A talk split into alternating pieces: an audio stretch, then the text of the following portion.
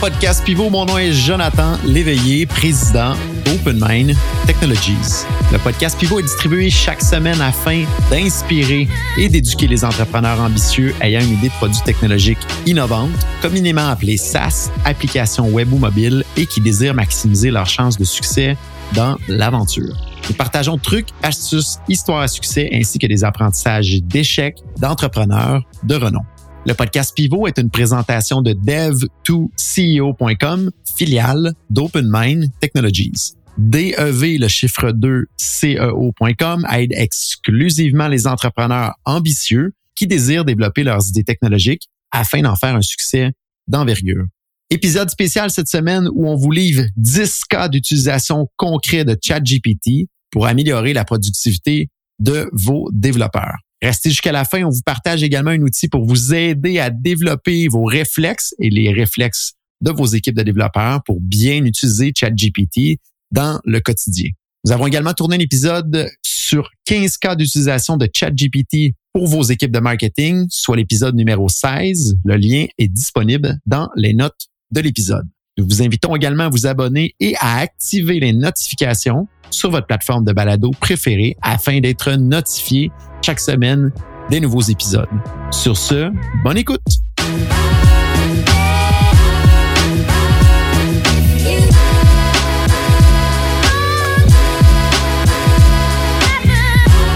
Nicolas Meunier, développeur depuis quand même plusieurs années avec nous dans l'équipe chez OpenMind et Dev2CO. Bienvenue sur le podcast Pivot. Aujourd'hui, comment vas-tu, Nicolas? Ça va très bien. Je suis vraiment content d'être là pour le podcast. Euh, je l'attendais avec impatience. J'avais hâte qu'on discute euh, de ChatGPT. On a les deux cette même impatience-là. Ça fait plusieurs jours euh, qu'on veut enregistrer cet épisode-là parce qu'on sait qu'il va y avoir beaucoup de valeur ajoutée pour les gens qui nous écoutent. Donc, si vous êtes un développeur, ça va vraiment, vraiment, vraiment vous aider. Mais si vous êtes un président d'entreprise ou une personne haut placée dans l'organisation et que vous travaillez avec des développeurs, soit à l'interne ou à l'externe, il va y avoir de la valeur ajoutée, je vous le garantis, dans ce podcast-là. Pour mettre en contexte, Nicolas s'occupe justement de promouvoir l'utilisation de ChatGPT ici chez OpenMind et dans Dev2CEO. Euh, pour s'assurer qu'on a la pleine efficacité et la, pleine vélocité à travers nos équipes de développement.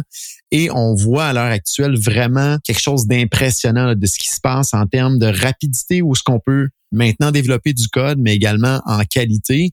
Moi, je lance une opinion, Nicolas, on pourra débattre là-dessus, là, mais moi, j'ai l'impression qu'un développeur qui va vraiment suivre les 10 cas d'utilisation qu'on va mentionner aujourd'hui et qui a développé son habitude a la capacité d'être deux fois plus performant, dans le fond, en termes de deux fois, peut développer deux fois plus rapidement et aller chercher au moins un 20 de plus de qualité dans ce qu'il ferait dans son, son quotidien. Je sais pas, de ton côté, ton opinion, à quoi ça ressemble?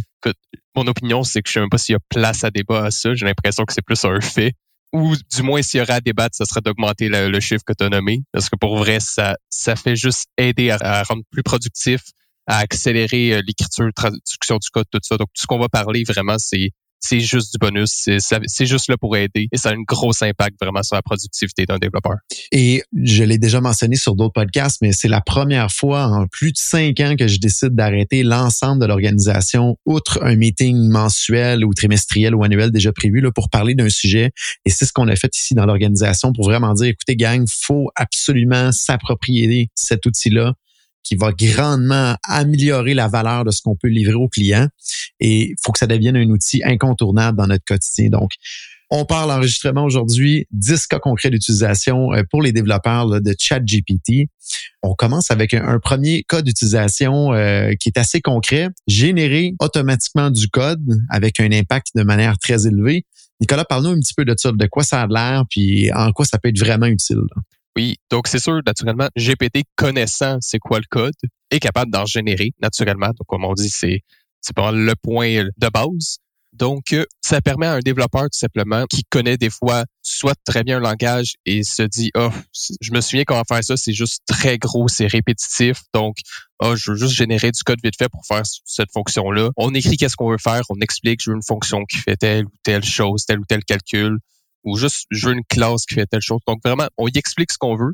Il va venir générer du code dans le langage qu'on lui a proposé, dans la version du langage et du framework même qu'on lui a mentionné. Donc euh, c'est vraiment pratique pour sauver du temps, surtout pour des choses comme on dit des fois qui sont très gros à programmer, mais que beaucoup de développeurs euh, savent comment faire. C'est juste du temps, du temps et tout le temps du temps qui s'accumule. Et pour ceux qui n'ont pas vu ça en action, allez tout de suite sur le site d'OpenAI, ouvrez une console de ChatGPT, que ce soit la version 3.5 ou 4, et écrivez en texte humain quelque chose que vous aimeriez programmer et demandez-lui de le programmer dans un langage X. C'est complètement hallucinant de voir la machine aller et la quantité d'erreurs ou de problématiques qu'il va faire dans son code est généralement parfois même plus faible que ce que l'humain est capable de faire. Donc, à partir d'un langage naturel, donc du texte que l'humain comprend, on peut lui demander de programmer euh, carrément des modules ou un logiciel au complet.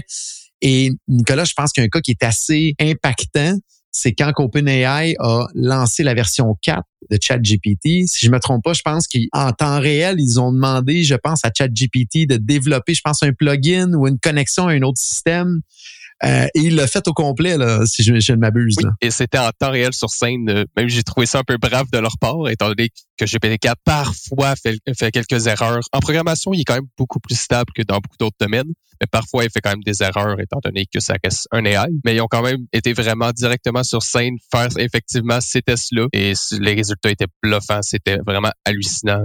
Et c'est un plugin, je pense. Est-ce que c'était dans Discord ou dans Teams ou c'était par... Oui, c'était un plugin Discord qui, qui avait fait qui ont utilisé l'API Discord. Euh, ils ont vraiment demandé, et je me souviens plus exactement ce qu'ils faisaient, mais je me souviens que c'était un plugin Discord qui passait par l'API Discord pour faire certaines actions. Et, c'est ça qui est hallucinant parce que ça, un développeur habituel, il faut aller chercher la documentation, faut se l'approprier, faut connaître le langage initial, faut voir c'est quoi les besoins du client, faut aller transformer ça d'une forme texte humain en, en, on part un projet, on met du code, puis on fait des erreurs, on le corrige jusqu'à complétion. Et là, en quelques secondes, ChatGPT le fait à succès. C'est complètement hallucinant. Donc, un autre, exemple, un autre exemple dans ce, ce premier, euh, ce premier bloc-là sur 10, c'est si vous voulez partir une architecture de départ d'un projet, il y a beaucoup de, de fonctionnalités qu'il faut programmer, qui a peu de valeur ajoutée des fois pour le client. Et euh, on peut penser à, des fonctions de, de, connexion, des fonctions de sécurisation, euh, des fonctions pour gérer les taxes. Euh, dans un dans un programme qui génère des factures. Donc toutes ces choses-là, on peut demander à ce moment-là de, de à ChatGPT de nous produire une architecture de base ou du moins des composants de base. Euh, puis après ça, nous se concentrer vraiment où est-ce qu'il y a de la valeur ajoutée dans le développement qu'on fait. Là. Effectivement. Surtout qu'il y a beaucoup de développeurs qui sont habitués d'embarquer sur des projets déjà commencés. Et des fois, malheureusement, certains développeurs n'ont pas l'habitude de, de commencer un projet. Donc, ça permet en même temps d'aider ce début de projet-là qui est pour certains plus stressant ou plus complexe donc, euh, ça permet, en, mentionnant la technologie, on a un peu comme un deuxième développeur qui vient nous aider en même temps à débuter ce projet-là, ce qui est bien pratique également. Et pour vous donner euh, encore là une idée d'à quel point c'est impactant cette technologie-là, moi, ça fait des années que j'ai pas codé par moi-même parce que mes fonctions dans l'organisation ont évolué, qui fait que je suis moins dans, dans, le côté technique. Et pendant le temps des fêtes, je me suis dit, bon, pourquoi pas apprendre le langage Python et interagir avec le, le SDK slash l'API de Google pour contrôler tout mon système domotique à la maison. Et honnêtement, en une journée, j'ai fait ce qui m'aurait probablement pris un deux, trois mois d'apprentissage et d'évolution. Et ça, c'était avec, avec la version 3.5 de ChatGPT. Je vais me programmer à l'horaire de refaire l'exercice avec la version 4. Je suis convaincu que ça va aller encore beaucoup plus loin avec plus de qualité puis plus d'efficacité. Donc, ça serait intéressant. Je pourrais en reparler dans un, un futur épisode. Oui, ça serait intéressant. Maintenant, maintenant, deuxième cas d'utilisation, euh, Nicolas, je te donne la parole. Oui, donc on avait noté le support de débogage. Donc euh, effectivement, en gros, tout ce qui est des fois la lecture de logs d'erreur. Donc tout bon développeur a vu des logs d'erreur plusieurs fois par jour, que ce soit euh, les serveurs SQL qui nous envoient des erreurs, nos nombreux frameworks qu'on utilise. Donc tout programme produit des erreurs. Et des fois, les erreurs, on le sait, c'est dur à lire. Des fois, ça va être une vingtaine, une cinquantaine de lignes avec plein de détails un peu partout. On ne sait pas trop ce qui est important, ce qui ne l'est pas. Donc, c'est tellement rapide de juste prendre tout ce code-là, tout ce résultat-là d'erreur, de le donner à ChatGPT. Il va exactement être capable de comprendre, OK, on a tel langage, tel framework, ça, c'est ce qui est important. Il va tout, tout, tout, tout nous indiquer c'est où exactement quelle erreur. Donc, euh, c'est quelque chose que moi et beaucoup de mes collègues, on utilise constamment. C'est extrêmement pratique et ça sauve beaucoup de temps. Et là, c'est impressionnant parce que tout le temps humain de mise en contexte, de compréhension de l'environnement, de compréhension un peu des fois des règles d'affaires du code, tout ça, une fraction de seconde, ChatGPT nous amène plus proche de la réponse à ce moment-là, de où faut focuser notre temps. Donc, autant dans les logs d'erreur, mais on pourrait parler peut-être aussi si on a un problème dans du code, que ce soit nous qui l'ayons programmé ou un autre, on peut dire voici le problème que j'ai, je m'attends à tel résultat au final, voici le code, pourrais-tu m'aider à identifier qu'est-ce que je devrais changer dans mon code ou où est potentiellement l'erreur?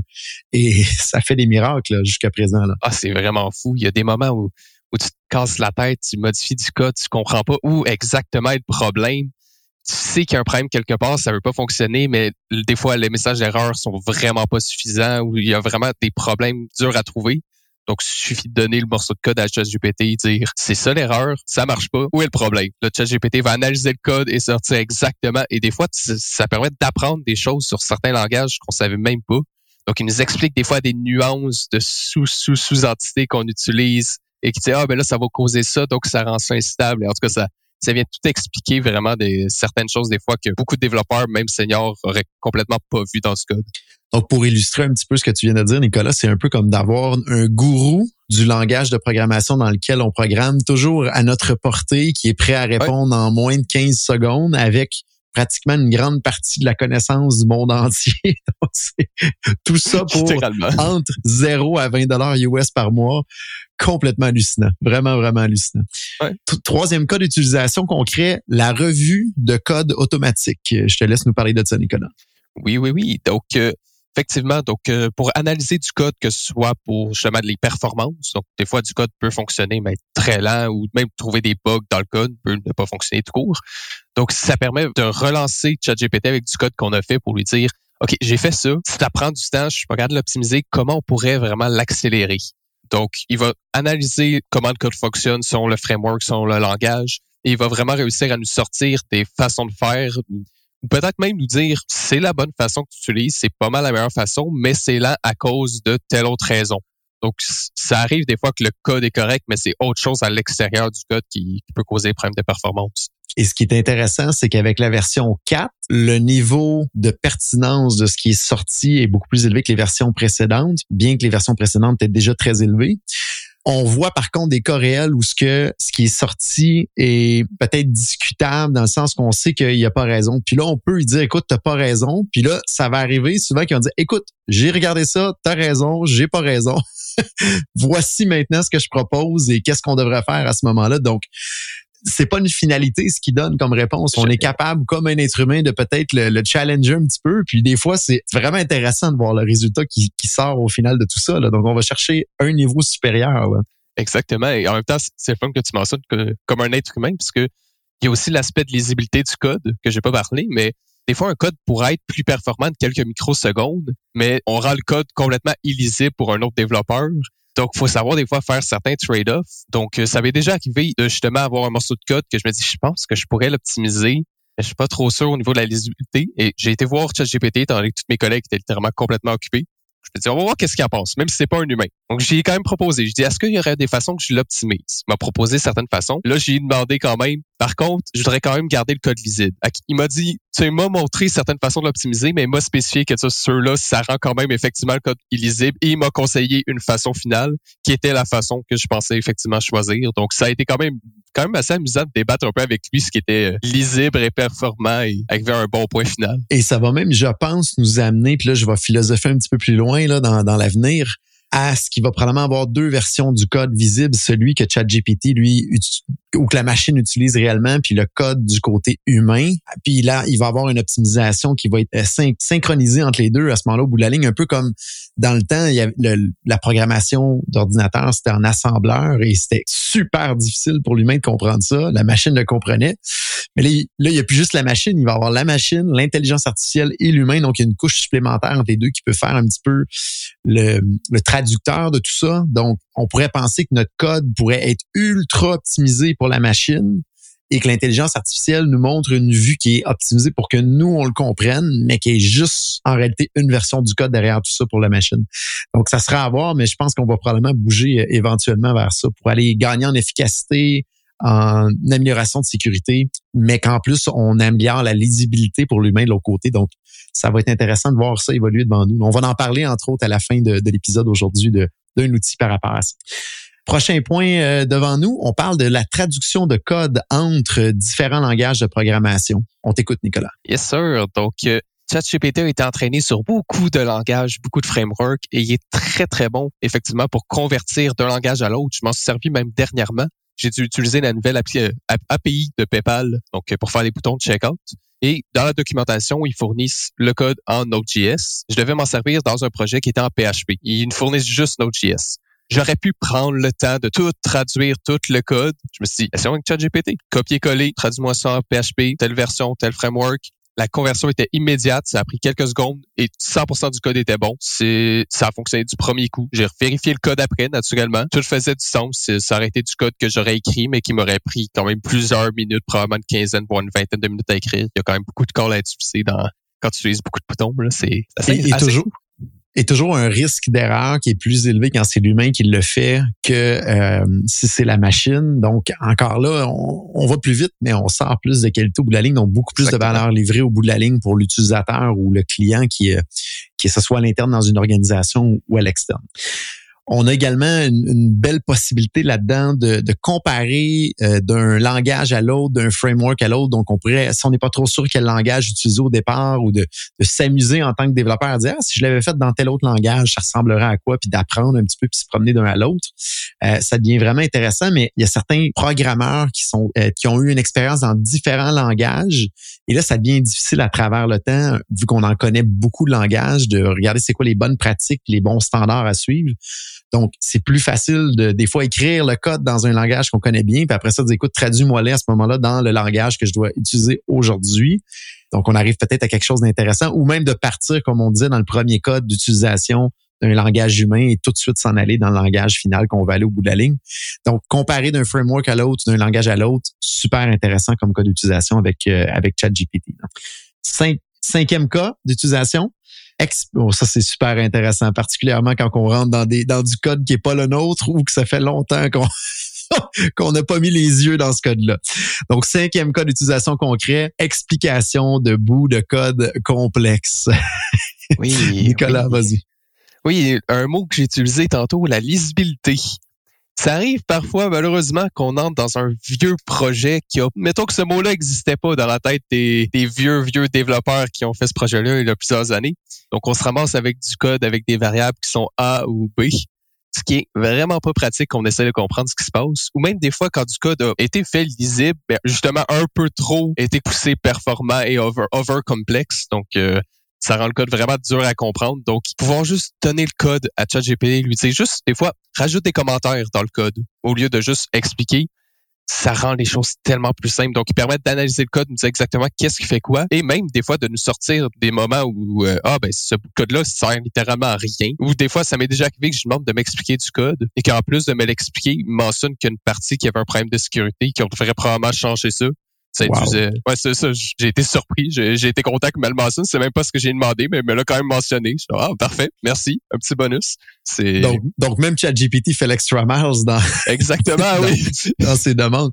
Et, pour ceux qui nous écoutent, euh, probablement, vous, vous vivez, vous avez entendu le fameux syndrome de quand un développeur entre dans le code de quelqu'un d'autre, c'est jamais bien fait, c'est toujours à refaire, c'est jamais selon les bonnes pratiques.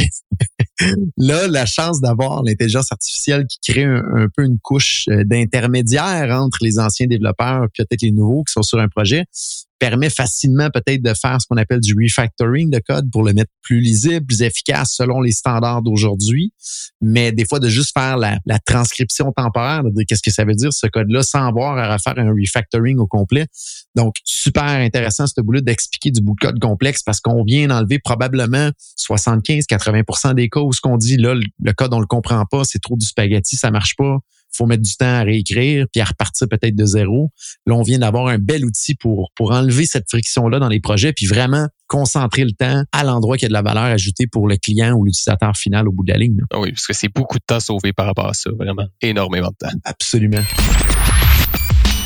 Vous avez une idée de produit techno à développer et vous vous demandez suis-je prêt à le faire? Bonne nouvelle, dev2co.com rend à votre disposition un mini questionnaire gratuit en ligne qui vous permettra de parfaire votre réflexion et surtout de valider à quel point vous êtes prêt ou non à démarrer le développement de votre idée technologique. Rendez-vous au dev2co.com slash évaluation DEV, le chiffre 2, CEO.com slash EVA, L-U-A-T-I-O-N. Sur ce, de retour à l'épisode en cours.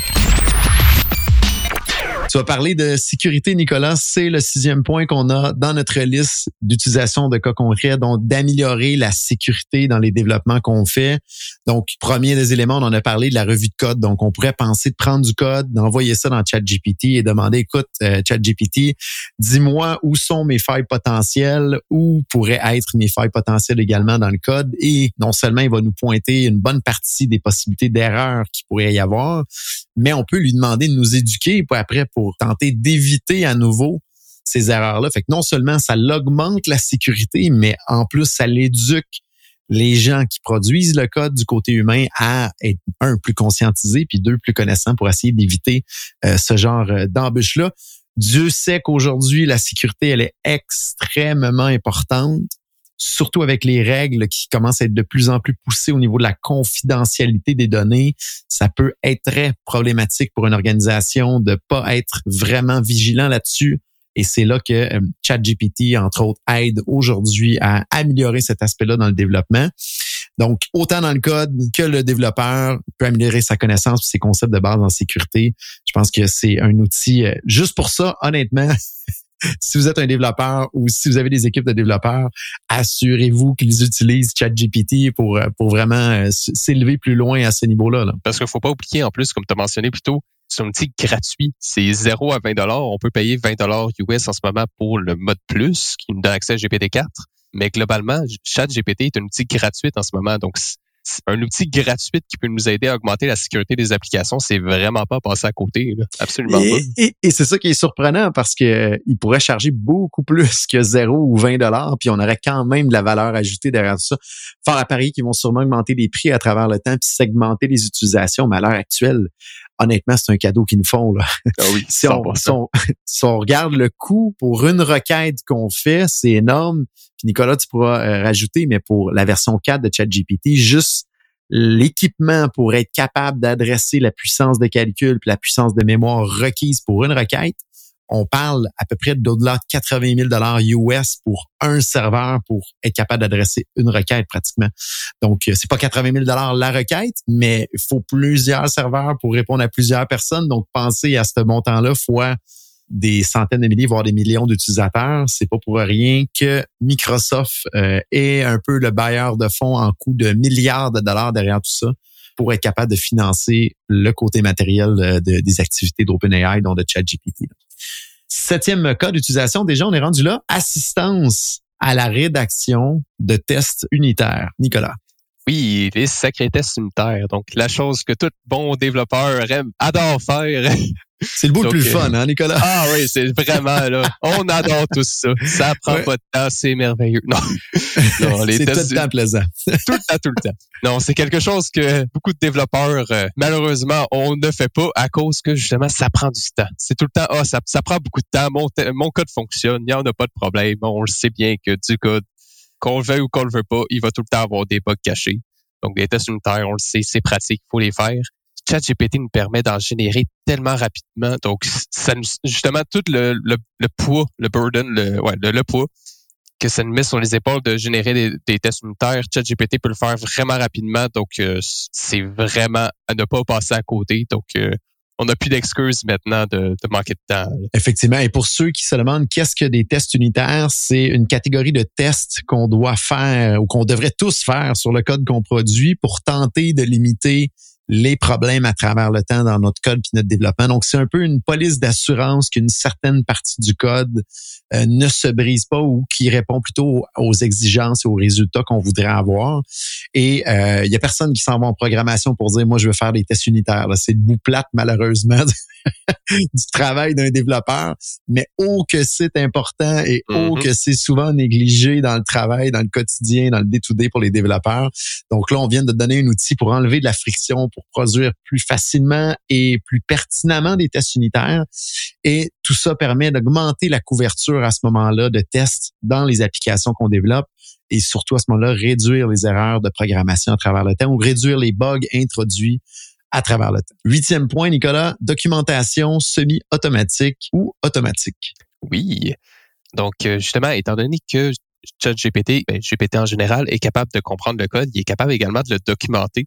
Donc ça, c'est extrêmement pratique, surtout si on le combine avec un outil comme par exemple Copilot, qui utilise un, autre. Si je me souviens bien, c'est pas GPT qui utilise en background, c'est plus Codex, malgré que Codex a été discontinué. Donc je suis plus trop certain, mais au final, c'est un AI d'OpenAI à la GPT qui est utilisé.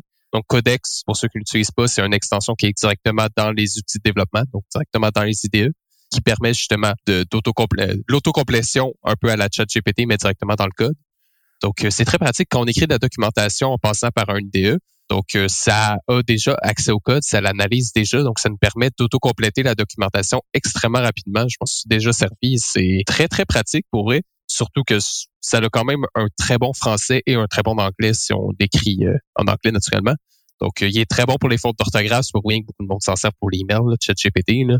On s'entend. Et c'est un peu euh, comme les tests unitaires. Hein. La documentation, c'est pas le, le côté gratifiant du, du, travail d'un développeur. Donc, c'est un autre élément qui est souvent négligé, qui à ce moment-là, ça permet de donner un outil pour enlever de la friction euh, au bout de la ligne. Et il faut penser aussi parfois dans des équipes, souvent, il y a des gens qui ne parlent pas le même langage humain. Là. Il y en a qui sont bons en français, il y en a qui sont bons en anglais, il y en a qui sont bons en langage machine. Donc, la documentation, des fois, est faite dans un langage français, anglais, espagnol, peu importe. Il y a moyen à ce moment-là de la rendre euh, bilingue, multilingue, peu importe, la traduire et de la comprendre à travers tout ça. Donc, euh, ça l'aide au bout de la ligne pour la qualité, euh, pour nos développements qu'on fait ou que vous pouvez faire dans vos, dans vos équipes. Déjà rendu au neuvième point, Nicolas, ça va vite. Neuvième point, on se transfère un peu plus du côté de l'expérience utilisateur et au niveau du visuel. Donc, générer des maquettes UX, UI. Nicolas. Yes, sir. Donc, UX, UI, l'interface exactement et l'expérience utilisateur. Donc, euh, tout ce qui est vraiment euh, la... Là, on s'en va, c'est sûr, un petit peu plus dans le futur avec GPT-4. Donc, euh, l'analyse d'image, la génération d'images. C'est sûr qu'il y a aussi ton qui, est capable de, faire ça mais c'est vraiment permettre de juste, comme dans la démo qu'ils ont fait, de dessiner sur une napkin, de nous dessiner sur un papier une maquette, une interface web qu'on aimerait avoir et qui nous permettent de générer ensuite le code directement. C'est complètement fou. Mais ils l'ont fait en direct sur scène, ça fonctionne. C'est juste pas encore disponible, malheureusement. Il out. C'est, ça va être quelque chose de vraiment fou, là. Mais, ça, c'est impressionnant, Nicolas, là, de vraiment dessiner sur une napkin, pour on l'a vu, la démo c'est dessiné tout en plus, là. oui. tu regardes, tu regardes, honnêtement, le barbeau qu'ils ont fait sur la napkin, on regarde ça on se dit, un développeur serait même pas capable de comprendre quoi faire avec ça. et, et l'intelligence artificielle le prend, produit le code, ils prennent le code et ils l'exécutent. Et mon Dieu, ça répond mieux que les spécifications qui sont sur la napkin. Donc, non seulement il a réussi à comprendre visuellement c'était quoi, mais à rationaliser après et l'amener à un endroit un peu plus loin que juste l'œil humain aurait fait normalement c'est euh, époustouflant. Là. Ça n'a vraiment aucun sens. Exactement. Puis surtout, on le voit qu'il y, a un peu l'œil artistique en quelque sorte. Il est capable de générer aussi du CSS je déjà euh, demandé, je lui ai déjà demandé de générer du CSS pour un email que j'avais en HTML. Il a réussi à faire du CSS pour que l'email vraiment ressemble à quelque chose de professionnel. C'était, c'était vraiment quelque chose qu'un programmeur front-end aurait fait, euh, aurait fait du bon travail. C'est, vraiment, ça le génère en deux secondes. C'est impressionnant parce que plus qu'on l'utilise et plus qu'on développe le réflexe, on teste des nouvelles choses, ce qu'on a le fameux haha moment, ce qu'on fait, mon Dieu, je peux pas croire qu'il a fait ça. C'est vraiment hallucinant. Je fais une parenthèse sur la partie visuelle. Il y a Microsoft qui ont lancé euh, le produit Designer, qui est disponible en version bêta, qui est euh, intégré un petit peu avec DALI 2 en arrière, avec euh, toute la puissance d'OpenAI, un peu de ChatGPT. Donc, on est capable de créer des visuels à partir de requêtes texte. Et c'est hallucinant à date. J'ai vu des démos en ligne, j'ai reçu la bêta de mon côté il y a deux jours, ça faisait deux semaines été inscrit. Et c'est quand même quelque chose. Exemple concret, ils envoient en ligne une photo d'un paysage en hiver. Et ils disent pourrais-tu transférer cette photo-là en été? Et c'est oh, complètement hallucinant le résultat avec la quantité de détails qui est mis. Et on, on jurait que ça serait une photo professionnelle qui était prise en été à cet endroit-là. Mais comment l'intelligence artificielle a pu réfléchir et aller mettre tous les détails? C'est hallucinant. Et c'est disponible présentement. Vous pouvez vous inscrire là, sur le site de Microsoft Designer version bêta. Probablement deux, trois semaines d'attente et vous allez avoir euh, l'invitation de votre côté. Et ce n'est que les débuts de la puissance de cet outil-là. Donc, euh, à suivre pour la suite. On arrive à notre dixième cas d'utilisation. Donc, dernier et dixième cas qui est un peu plus technique celui-là, mais les développeurs vont, vont se rejoindre, je pense, beaucoup avec ce cas d'utilisation-là. Donc, c'est de créer des ce qu'on appelle des expressions régulières, donc des, des regex, et de les analyser. Mais avant de rentrer dans ce cas-là, je veux juste qu'on explique un petit peu qu'est-ce qu'un regex pour les gens qui ne comprennent peut-être pas ce langage-là qui est un peu plus technique. Nicolas. Bien sûr. Donc, pour expliquer vraiment simplement, donc, euh, c'est pas moi qui ai sorti l'explication, c'est ChatGPT. Il m'a donné tout le crédit euh, m'équité. Donc, pour expliquer, c'est un peu comme si on avait un grand sac rempli de différentes pièces de puzzle. On essaie de trouver exactement les pièces qui fit certains critères. Donc, euh, un jeu ceux avec des morceaux d'arbre dessus, un jeu ceux avec des les, les, morceaux de briques dessus et un morceau de roue de vélo à droite. Donc, on veut vraiment des pièces de puzzle exactement.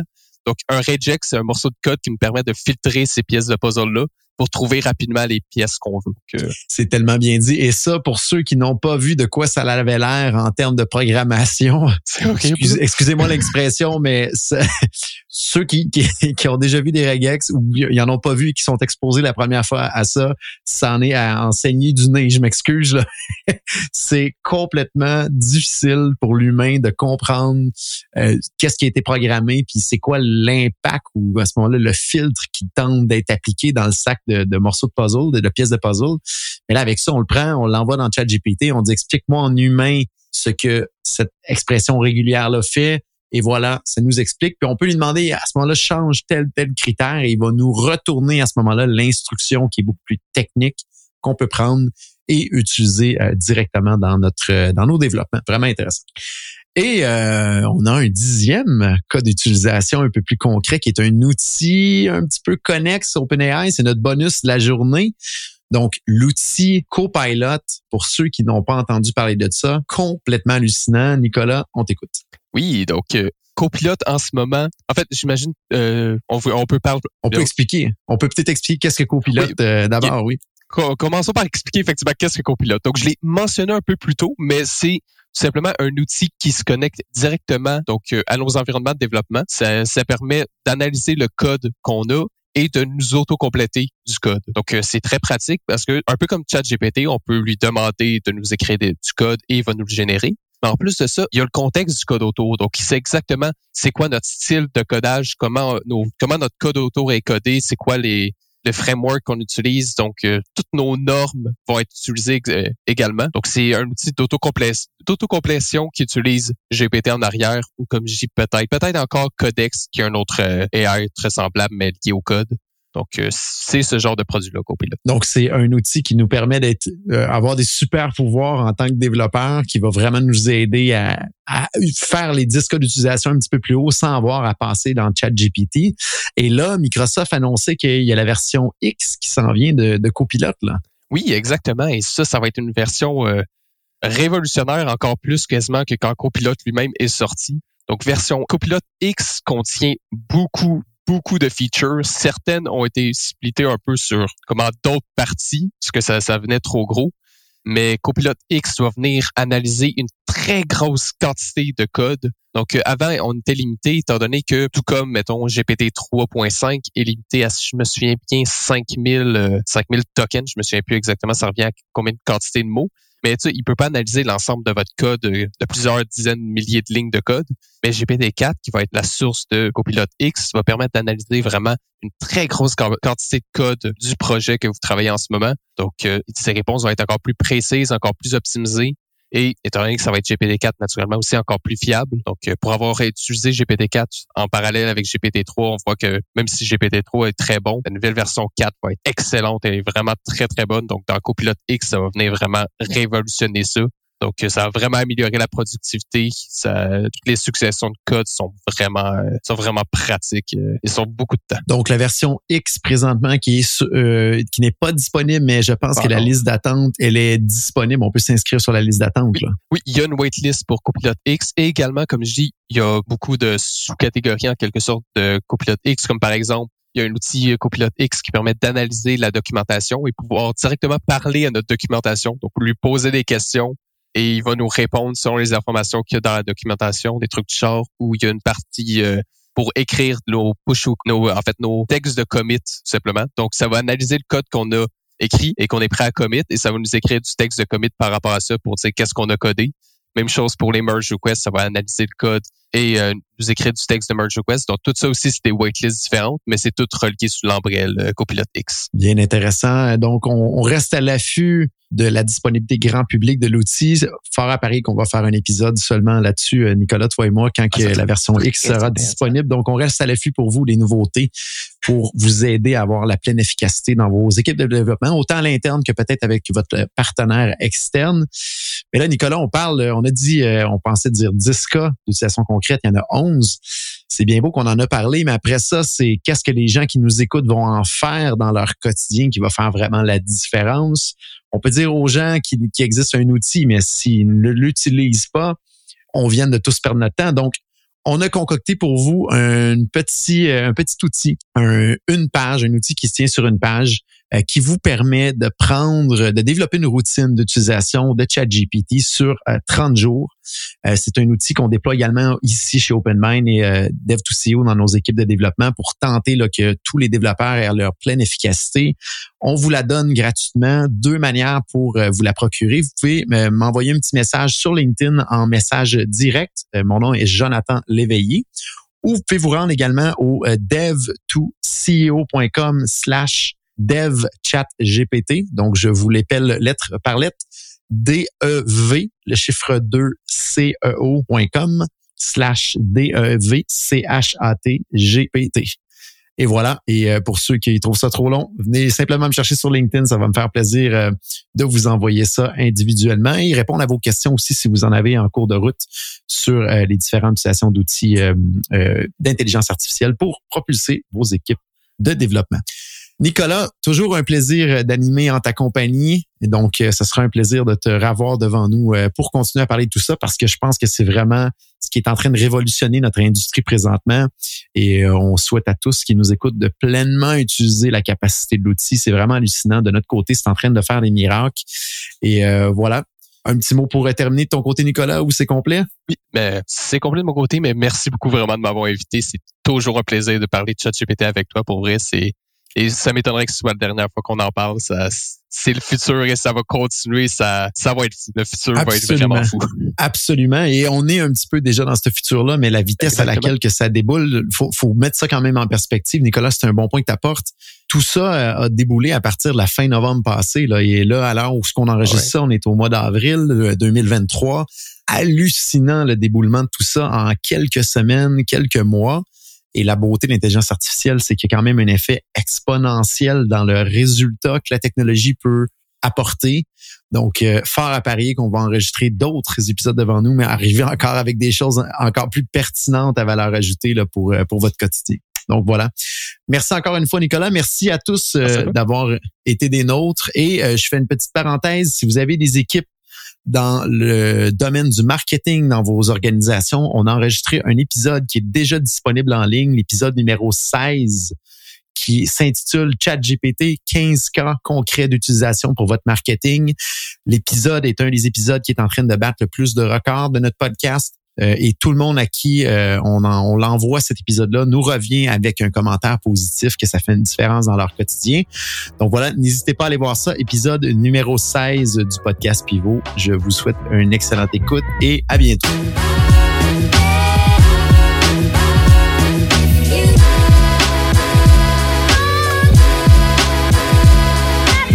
Voici mon résumé de ma discussion cette semaine avec Nicolas.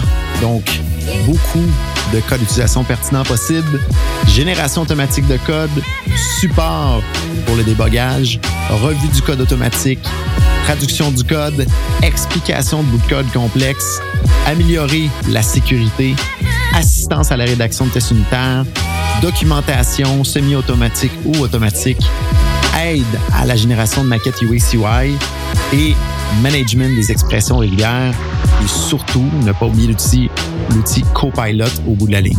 Merci à tous d'avoir été des nôtres cette semaine. N'hésitez pas à nous envoyer un petit message pour nous dire si ce format d'épisode vous dire pertinent ou vous convient. Votre feedback est très apprécié. Nous produisons ce contenu gratuitement pour vous. Notre récompense est votre partage ou votre abonnement à notre podcast. Donc, n'hésitez pas, si cet épisode vous a plu, aidez-nous en le partageant, s'il vous plaît, sur les médias sociaux et aidez-nous en vous abonnant pour recevoir les alertes des nouveaux épisodes sur votre plateforme de balado préférée. Je vous invite à continuer la discussion sur LinkedIn. Mon nom est Jonathan Léveillé, président d'OpenMind. À la semaine prochaine.